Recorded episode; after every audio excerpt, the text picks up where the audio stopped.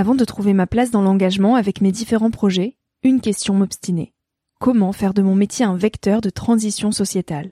Comment avoir un impact et faire ma part au quotidien? Si vous écoutez Nouvel Oeil, vous vous posez certainement aussi ces questions-là.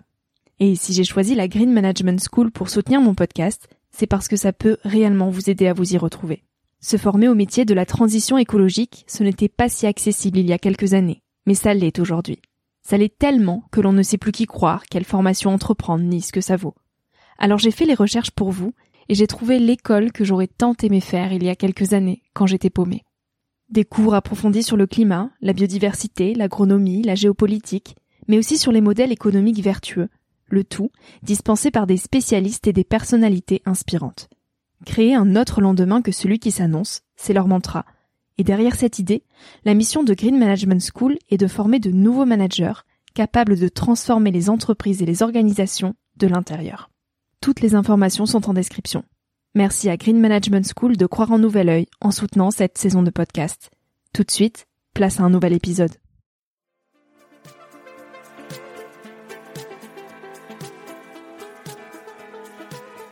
Hello, je suis Victoria et j'ai 23 ans.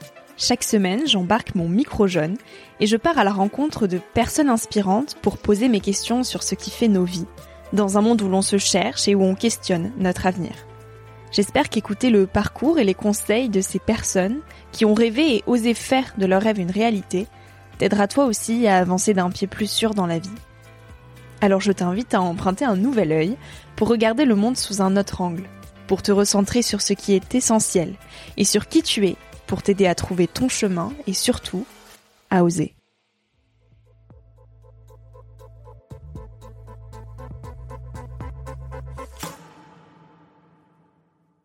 Si demain on arrête d'émettre des gaz à effet de serre dans l'atmosphère, la température globale de la planète se stabiliserait immédiatement. Chaque action compte et chaque euh, année compte.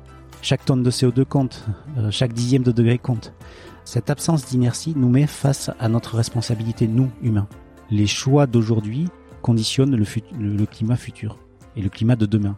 Pas de la fin du siècle, mais de, de 2040-2050.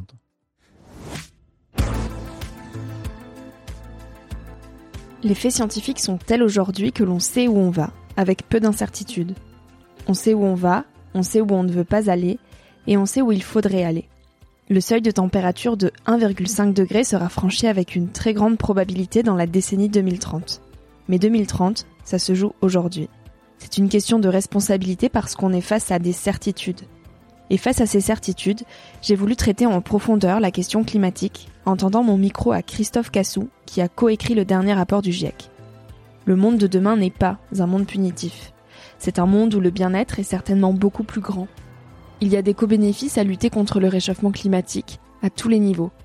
Il ne s'agit pas d'arrêter le mode de vie tel qu'il est, mais de le transformer. Par contre, il s'agit de ne pas contribuer à un système qui de toute façon doit changer. Quels sont les faits scientifiques? Quelle est la différence entre la météo et le climat? Qu'est-ce qui nous attend? Comment s'adapter? Avec Christophe Cassou, on parle du rapport du GIEC, du climat et du futur. Après cette écoute, on ne peut plus regarder ailleurs on ne peut plus dire qu'on ne sait pas. J'ai essayé de rendre le sujet le plus digeste possible pour que tu puisses le partager autour de toi, à ton copain climato-sceptique ou à tes parents qui sont perdus. Cet épisode est assez technique, il chamboule un peu, mais j'espère qu'il te donnera l'élan pour rejoindre cette transformation collective. Bonjour Christophe Cassou. Bonjour. Merci de m'accueillir au Sterfax sur le campus de Météo France à Toulouse. Tu es climatologue, euh, co-auteur du dernier rapport du GIEC et euh, directeur de recherche au CNRS. Euh, on va revenir brièvement sur ton parcours et après j'aimerais consacrer l'entièreté de cet épisode au climat et notamment au réchauffement climatique. déjà, je tenais vraiment à te remercier de prendre ce temps-là parce que je sais que tu es très sollicité en ce moment par beaucoup de médias suite à la dernière canicule pour bah, pour juste porter ta voix sur ces sujets-là et tu as accepté de, de prendre ton temps pour Nouvel Oeil donc ça me touche vraiment beaucoup. Merci. Avec plaisir. Et j'aimerais qu'on revienne sur le petit garçon que tu étais, pour essayer de comprendre un petit peu euh, qu'est-ce qui t'a amené à euh, te, te concentrer sur euh, ces sujets-là. En fait, le petit garçon que j'étais était fasciné par les nuages. Et l'adulte que je suis est toujours fasciné par les nuages. Quand j'étais tout gamin, hein, école primaire, je, je, dessinais des nuages, je faisais aussi quelques relevés météo j'ai fait mes premiers relevés météo, je crois, à l'âge de 7-8 ans. Et ensuite, bah, c'est devenu une passion de comprendre euh, les processus de l'atmosphère qu'on vivait, ce qu'on ce qu'on expérimentait, ce qu'on ce qu'on ressentait. Et euh, donc j'ai grandi près de la mer. Je pense que j'ai été très euh, irrigué ou en tout cas impacté par euh, la force des éléments. J'étais toujours fasciné par les tempêtes ou les orages qui arrivaient de la mer en été. C'est vraiment une fascination pour, pour tous, tous les processus atmosphériques qui font que je me suis intéressé euh, à la météo et puis ensuite j'ai basculé pour le climat parce qu'à ce moment-là, je faisais pas la différence entre la météo et le climat, bien évidemment. C'est quoi la différence justement? C'est une des questions que j'avais euh, plus tard, mais je vais la poser maintenant. La météo, c'est c'est vraiment l'étude d'un euh, d'un phénomène de courte durée, euh, quelques jours, quelques heures, quelques jours, au plus quelques semaines, euh, avec cette idée de prévision météo, c'est-à-dire cette cette idée de, de pouvoir prévoir la temporalité de l'événement.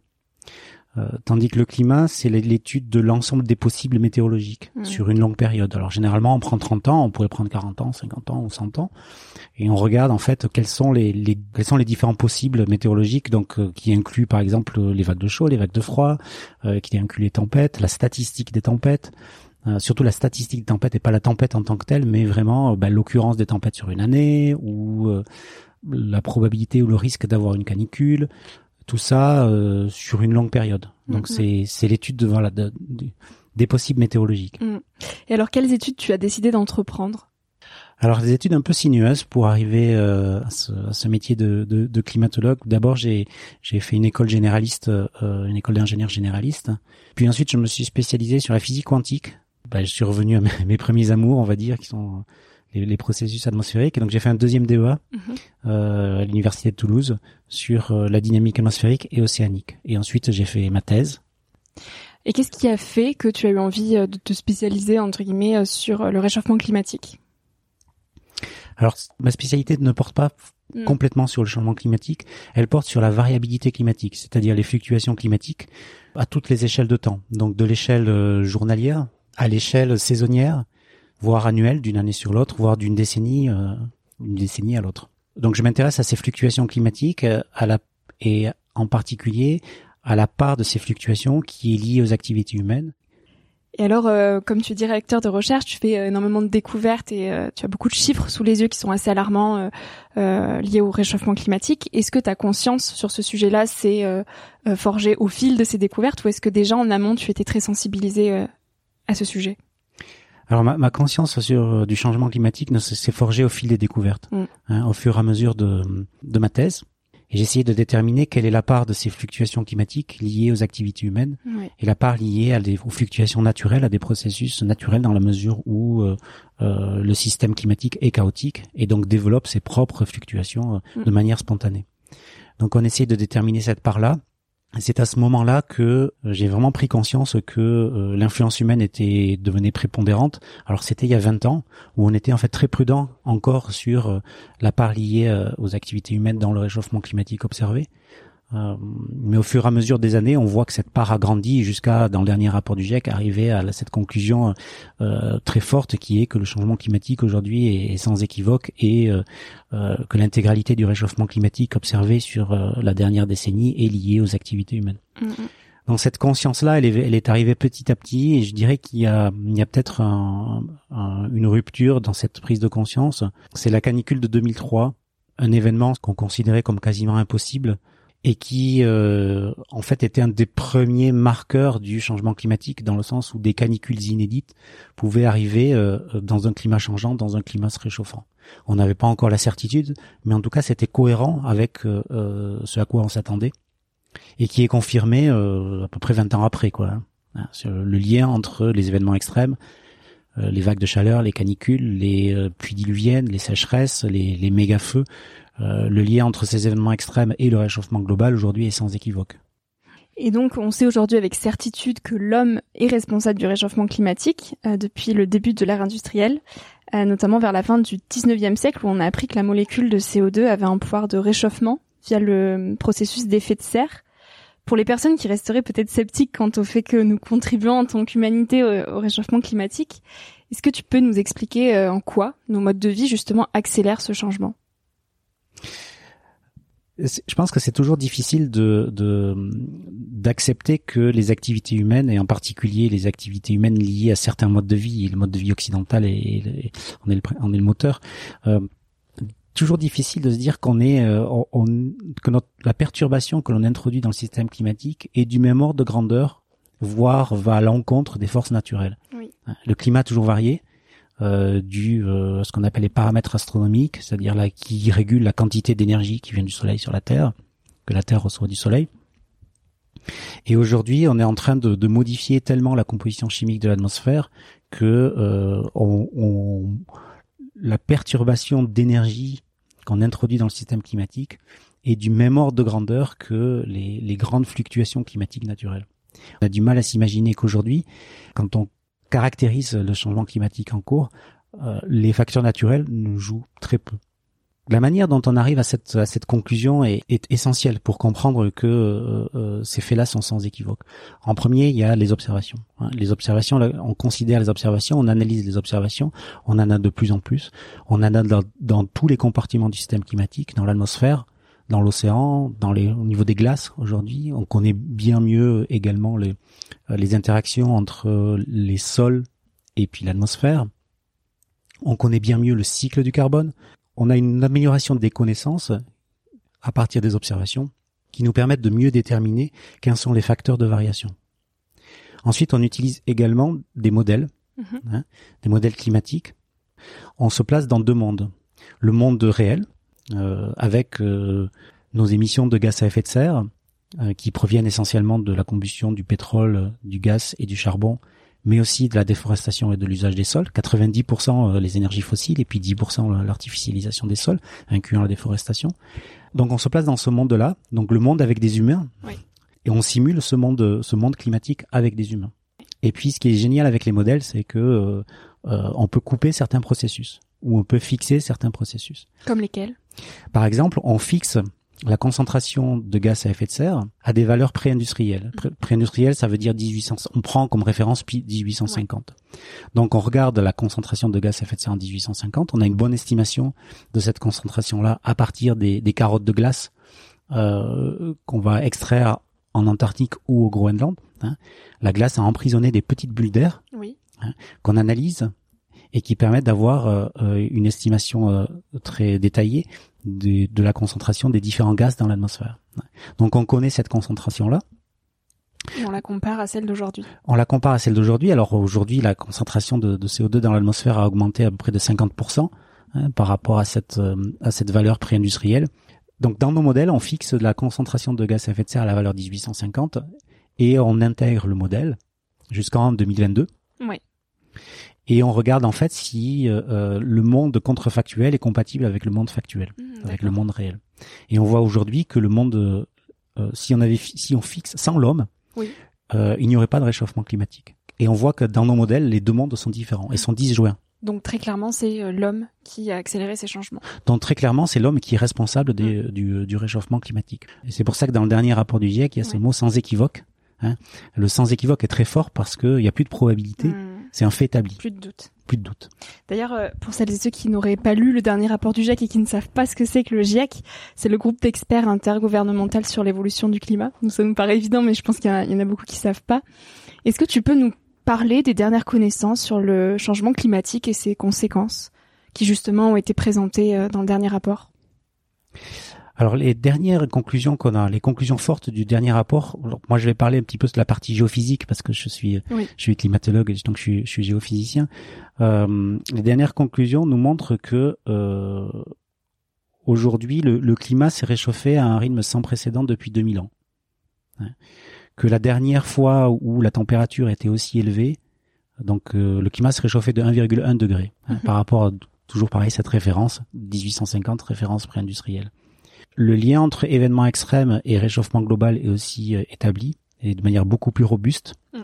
dans ce dans ce nouveau rapport grâce au progrès des connaissances à partir de meilleures observations aussi on a d'événements extrêmes parce que généralement les événements extrêmes sont très localisés mm. hein, donc il faut avoir une couverture observationnelle forte donc grâce aux observations et puis grâce à la progression aussi de, de la modélisation on a une on a aujourd'hui ce lien euh, euh, très robuste entre les, les événements extrêmes et puis ensuite, ce qu'on montre aussi, c'est que euh, le, le, les choix d'aujourd'hui conditionnent le, le, climat futur et le climat de demain, hein, pas de la fin du siècle, mais de, de 2040-2050. Et une conclusion très forte de, de, ce dernier rapport du GIEC, hein, donc qui est sorti en 2021-2022, c'est que le, le, système climatique n'a pas d'inertie. Oui. Juste en deux mots, nous expliquer ce que c'est que l'inertie. Euh, si demain on arrête d'émettre des gaz à effet de serre dans l'atmosphère, la température globale de la planète se stabiliserait immédiatement. De même les extrêmes climatiques. On ne reviendrait pas en arrière, hein, mm. parce qu'on est dans un schéma irréversible. Mm. Pour d'autres facteurs, comme le niveau de la mer, il y a, y a une inertie. Euh, le niveau de la mer va continuer à, à monter euh, sur des, des, millénaires, même si on stabilise le réchauffement, mm. parce que les glaces vont continuer à fondre. Mais par contre, pour la température sur les continents, par exemple, elle se stabilise. Donc ça, c'est nouveau et c'est aussi un plaidoyer pour l'action, parce que ça veut dire que euh, chaque action compte euh, et chaque euh, année compte. Chaque tonne de CO2 compte, chaque dixième de degré compte. Cette absence d'inertie nous met face à notre responsabilité, nous, humains. Et alors, comment on devient responsable? Comment on agit concrètement? Alors il n'y a pas qu'on sait tout ça. Alors une, une, une, une fois qu'on sait qu'on sait tout ça, euh, donc il faut bien évidemment évaluer le panel des solutions et j'insiste sur le mot panel. Il n'y a pas une solution, mais ça sera une multitude de solutions. Il faut revoir entièrement nos, nos modes de vie dans le sens où euh, il faut diminuer les émissions de CO2 dans tous les secteurs, la manière dont on euh, se déplace, la manière dont on s'alimente, la manière dont on se chauffe l'ensemble des secteurs est, est, est, touché, doit diminuer nos émissions de gaz à effet de serre. il faut le faire de manière coordonnée, euh, non plus en silo comme on le faisait avant. On traitait ces différents secteurs de manière séparée. Aujourd'hui, il faut les traiter de manière cohérente parce qu'on voit que les uns se nourrissent de l'autre, des autres. Et tout ça avec une injonction de justice, justice climatique, justice sociale, équité et solidarité. Mais alors ce discours-là euh, et ces solutions, comment elles sont reçues par notamment les gouvernements? Là, je sais que tu étais avec 25 autres scientifiques euh, devant l'Assemblée nationale euh, ces trois derniers jours pour aller parler aux nouveaux députés et euh, les sensibiliser à ces questions-là et leur présenter justement le, les découvertes du dernier rapport du GIEC. Qu'est-ce qu'ils répondent alors, je pense que auprès des, des, décideurs, mais décideurs au sens au sens large, hein, euh, pas forcément les, les, les, politiques. Il y a il y a besoin de il y a des enjeux importants de d'éducation, de pédagogie et de de montée en connaissance sur euh, ce que moi j'appelle la contrainte non négociable géophysique. C'est-à-dire que les tonnes de les les émissions de CO2 ou, et la concentration de CO2 ou des autres gaz à effet de serre euh, ne sont pas des chiffres dans un fichier Excel sur le, avec lequel on peut négocier ou on peut jouer. C'est vraiment des, des paramètres euh, naturels non négociables qui conditionnent le climat futur. Donc c'est important de montrer que euh, les enjeux environnementaux, climat et biodiversité, sont dans des contraintes dans lesquelles il va falloir s'insérer et ne plus les discuter. Mmh. La politique ensuite consiste à dire comment. Hein, comment s'insérer dans cette contrainte-là. Mais aujourd'hui, si on veut euh, limiter le réchauffement climatique à un niveau donné, il faut arriver à la neutralité carbone la neutralité carbone, c'est pas un slogan politique. Hein, mhm. C'est une contrainte géophysique. Il ne faut plus qu'aucune molécule de CO2 ne s'accumule dans l'atmosphère. Donc ça, c'est une contrainte. Et dans cette contrainte-là, il faut que la politique se fasse et que le faire démocratie se fasse, le faire société mhm. se fasse. Et c'est pour ça que c'est l'ensemble des secteurs hein, qui doit être compatible avec cette trajectoire bas carbone et cette trajectoire ensuite de neutralité carbone. Et donc comment on fait? On parlait euh, tous les deux tout à l'heure euh, de, de, cette fameuse décroissance qui est euh, bah, le mot en lui-même, tu n'aimes pas trop l'employer. Il y a notamment la sobriété qui a été présentée dans le dernier rapport du GIEC comme une des solutions pour s'adapter. Pour toi, quel est le monde de demain? Qu'est-ce qui, vers quoi il faut tendre pour essayer de, de limiter ces catastrophes? Alors d'abord, il faut tendre vers un monde désirable. le monde de demain, avec un monde bas carbone, n'est pas un monde punitif. C'est un monde où, on peut le bien-être est peut-être plus et certainement beaucoup plus grand dans la mesure où euh, il y a des co-bénéfices à lutter contre le changement climatique à tous les niveaux. Des co-bénéfices en termes de qualité de l'air, donc euh, des bénéfices en termes de santé. Des co-bénéfices en termes de rendement agricole, donc des co-bénéfices en termes de sécurité alimentaire.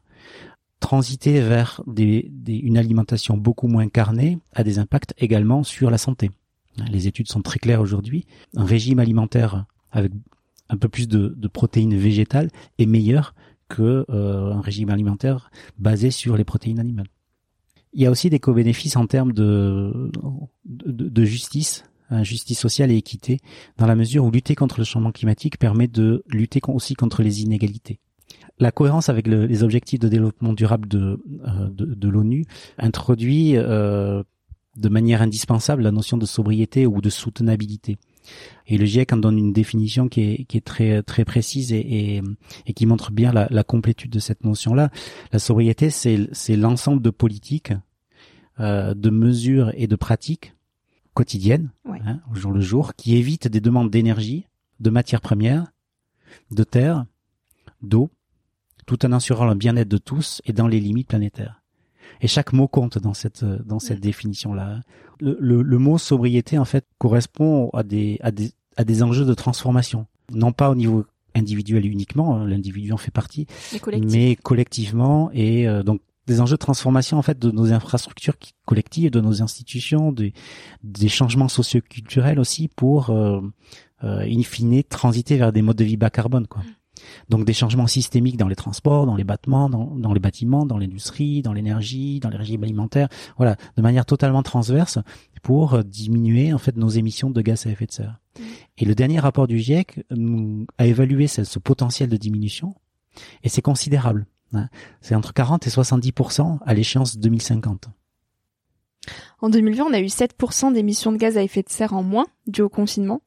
Et 7%, c'est l'ambition qu'il faudrait euh, avoir si on veut s'aligner sur les accords de Paris. Alors comme on ne peut pas être confiné tous les ans et que ça impacte l'économie, je me mets à la place de justement ces dirigeants qui souvent répondent euh, oui mais économiquement parlant comment on fait? Alors comment on imagine la société de demain euh, pour espérer atteindre ces 7% d'émissions en moins sans impacter l'économie? Hmm. Alors évidemment, euh, euh, on peut pas être confiné chaque année. Et euh, d'ailleurs, euh, cette expérience insiste sur la, la, nécessité de transiter vers d'autres modes de vie. Oui. Hein. Parce qu'il ne s'agit pas d'arrêter le mode de vie actuel. Mais hein, de le transformer. Mais de le transformer. On peut pas l'arrêter tel qu'il est. Hein. Il faut vraiment se diriger, transiter, se transformer vers euh, des, des, modes de vie bas carbone. Donc, après le Covid, on a repris le, le même euh, le, même mode de vie. Donc en fait, c'était vraiment une, une pause. et on voit aujourd'hui que les émissions de gaz à effet de serre de 2022 seront très certainement plus grandes que 2019, donc avant l'année avant le avant le mm. Covid.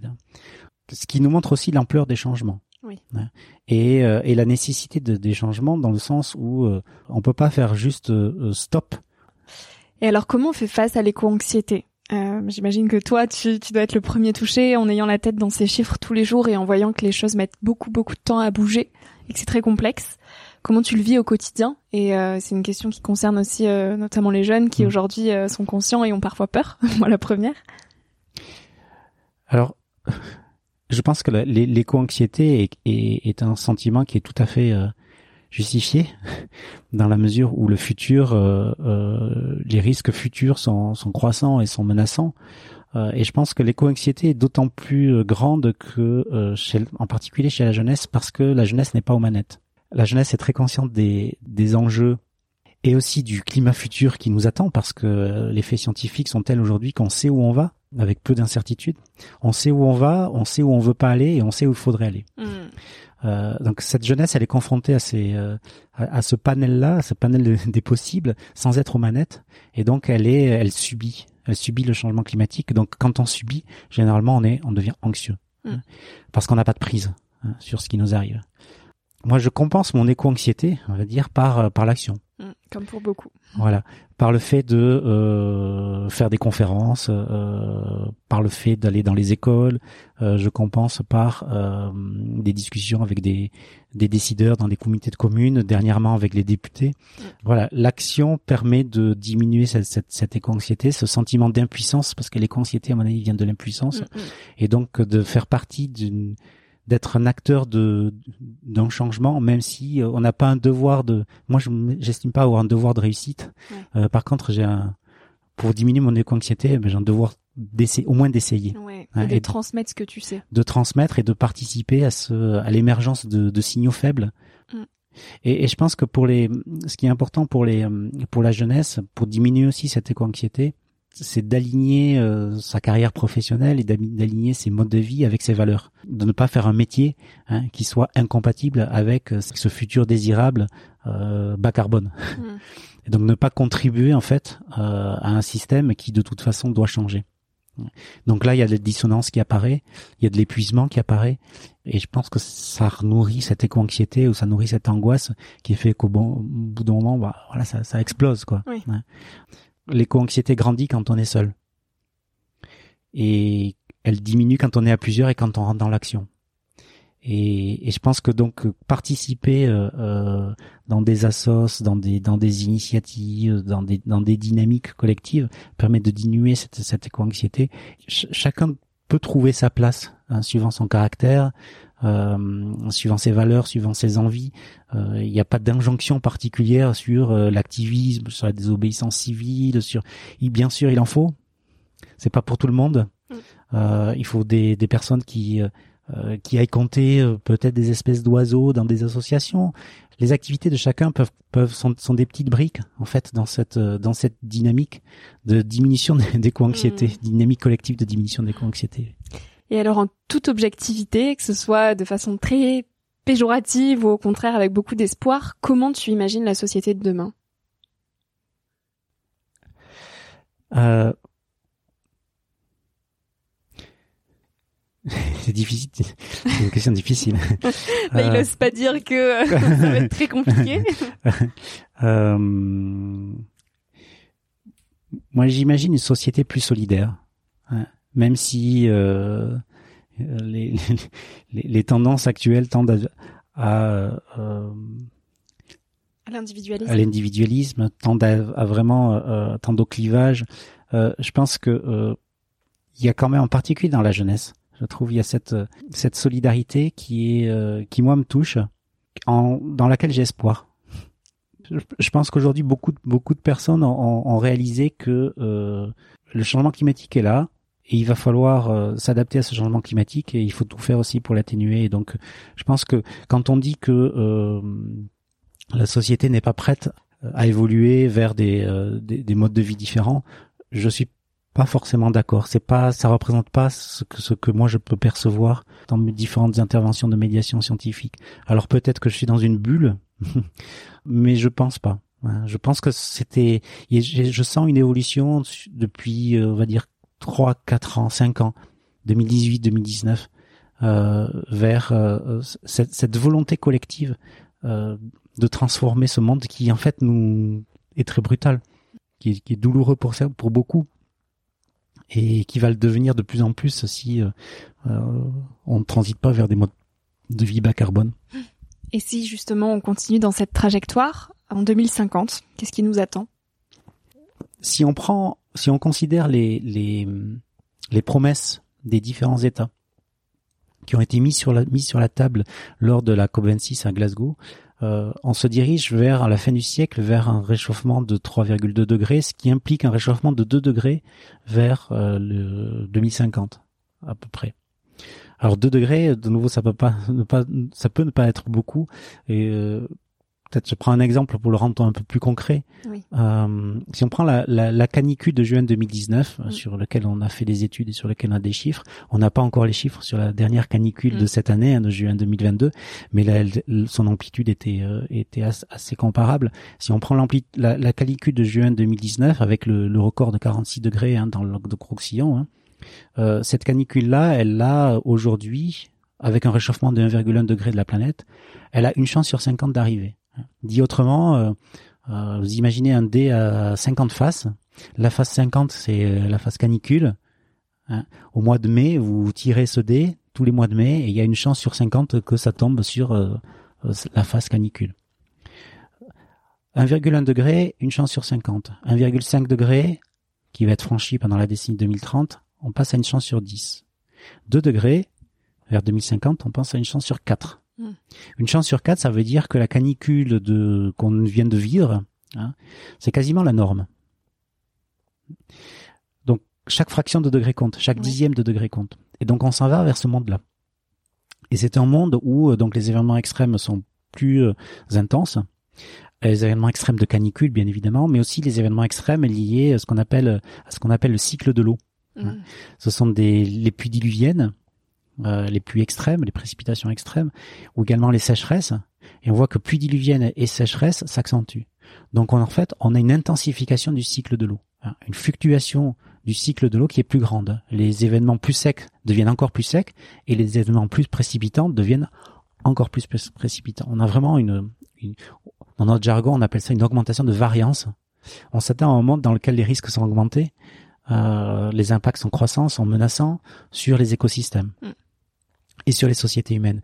Mais là, on a beaucoup parlé géophysique, mais la biodiversité et les écosystèmes sont aussi fortement impactés par le changement climatique hein, dès, aujourd'hui. hein. On voit que dans le dernier rapport du GIEC, que euh, la moitié des espèces qui ont été euh, analysées, dont les, comportements ont été euh, évalués, la moitié de ces espèces aujourd'hui ont déjà migré vers le nord pour s'adapter euh, à ce climat qui est, qui est changeant et qui se réchauffe. Alors c'est le cas des oiseaux par exemple, ou c'est le cas de, certains mammifères qui peuvent se déplacer. Par contre, les, les écosystèmes euh, euh, bah, arbres, forêts, eux deviennent de plus en plus vulnérables parce que leur temps de migration est beaucoup plus grand. hein. Les échelles de temps sont beaucoup plus grandes. Euh, ça, se chiffre en siècles, en millénaires, hein, pour s'adapter à un climat qui est changeant. Donc, euh, les des milieux sont, sont, milieux terrestres en fait sont très vulnérables, mais également certains milieux marins, et en particulier les coraux. Hein. Donc, les coraux, c'est pas uniquement des belles photos euh, euh, de la de l'Australie ou de, ou de Tahiti. Hein. Euh, les, les coraux correspondent en fait à euh, euh, 25% de euh, du capital biodiversité Mmh. Avec les phytoplanctons. dans le monde. Voilà, donc c'est toute une chaîne alimentaire qui est une chaîne trophique dont dépendent les sociétés humaines. Mm. hein. Il y a à peu près un milliard d'habitants qui dépendent aujourd'hui de des ressources de pêche associées à l'écosystème corail, on va dire. Mm. Donc la perte de ces coraux induit en fait des, des risques en cascade. hein. Des risques donc euh, pour toute la chaîne trophique, des risques et au final des risques alimentaires, sécurité alimentaire, puis sécurité alimentaire dans ce cas euh, en plus des aléas climatiques, géophysiques, euh, pluie, sécheresse qui vont induire donc des migrations. Mm. Et donc on rentre là dans, dans tout un dans, dans un changement qui est qui est systémique et qui est global. Mmh. Ça entraîne en fait des, des, des effets en cascade, quoi. Voilà, c'est ce qu'on appelle les risques en cascade, Mm. euh, qui sont évalués dans ce dans, dans, dans le deuxième volet du, du rapport du GIEC, hein, qui porte sur les impacts, l'adaptation et les vulnérabilités euh, des sociétés humaines et des écosystèmes. La prise en compte de ces risques en, en cascade a conduit à une réévaluation en fait des risques globaux par rapport au précédent rapport du GIEC. D'accord. C'est-à-dire que pour un même niveau de réchauffement, hein, le risque tel qu'il est évalué aujourd'hui, les risques tels qu'ils sont évalués aujourd'hui, sont plus grands. Le, le scénario des forts réchauffements, euh, 5-6 degrés qu'on imaginait dans les années euh, fin des années 2010, fin des années 2000, début des années 2010, aujourd'hui ces scénarios-là deviennent de moins en moins probables hein, par nos actions. Hein. Donc là c'est positif. Ça veut dire que déjà, même si on a fait des transformations qui sont euh, incrémentales hein, et qui sont par silo, elles ont quand même conduit à, euh, à ce décrochage et à cette probabilité plus faible d'avoir des scénarios euh, plus fortement réchauffants. Hein. 3,2 degrés à la fin du siècle, ça reste très chaud. hein. Oui. Mais et les risques en plus ont été réévalués. Et alors, on va terminer par une dernière petite question qui est la question signature du podcast. Quel conseil aujourd'hui tu voudrais euh, donner aux jeunes? Un seul conseil? Ou plusieurs ou plusieurs conseils Autant que tu veux. Être ensemble, cultiver les valeurs solidarité et euh, aligner son parcours de vie professionnelle, vie privée, avec euh, euh, les valeurs qui permettent de, de, de, lutter contre le changement climatique, donc euh, justice, équité, solidarité, euh, respect de, des écosystèmes, euh, cultiver l'émerveillement de la nature, hein, qui, est- qui pour moi absolument essentiel parce que euh, elle contribue à notre bien-être et elle nous sépare pas de ce du vivant parce qu'on on- on fait partie en fait de la biodiversité nous aussi.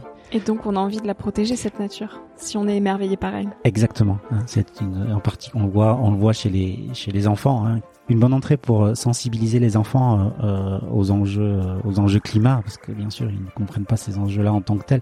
Mais euh, une bonne entrée c'est c'est celle de l'émerveille- l'émerveillement, l'émerveillement de la nature qui, euh, quand on s'émerveille, on la protège. Et, euh, et- le challenge est de, est de montrer que euh, quand on protège la nature, on se protège aussi. à nous. Hmm. Merci beaucoup, Christophe Cassou, pour euh, tous ces partages. J'espère que ça aura été utile, mais je- j'ai aucun doute. Et encore merci pour ce précieux temps. Merci beaucoup. Merci à toi d'avoir écouté l'épisode jusqu'ici. Si ce moment t'a plu, je t'invite à le partager, à laisser quelques étoiles sur iTunes ou Spotify, ou à faire une story sur Instagram pour que je puisse te repartager. En attendant de se retrouver lundi prochain, tu peux me suivre au quotidien et m'écrire sur la page Instagram Nouvel Oeil. Sur le site internet www.nouveloeil-podcast.com, tu pourras aussi t'abonner à ma newsletter. J'y partage des inspirations, des nouvelles, des astuces et des petites choses qui font notre quotidien. Je te dis à la semaine prochaine pour de nouvelles aventures et en attendant, savoure la vie comme il se doit et fais des choses folles.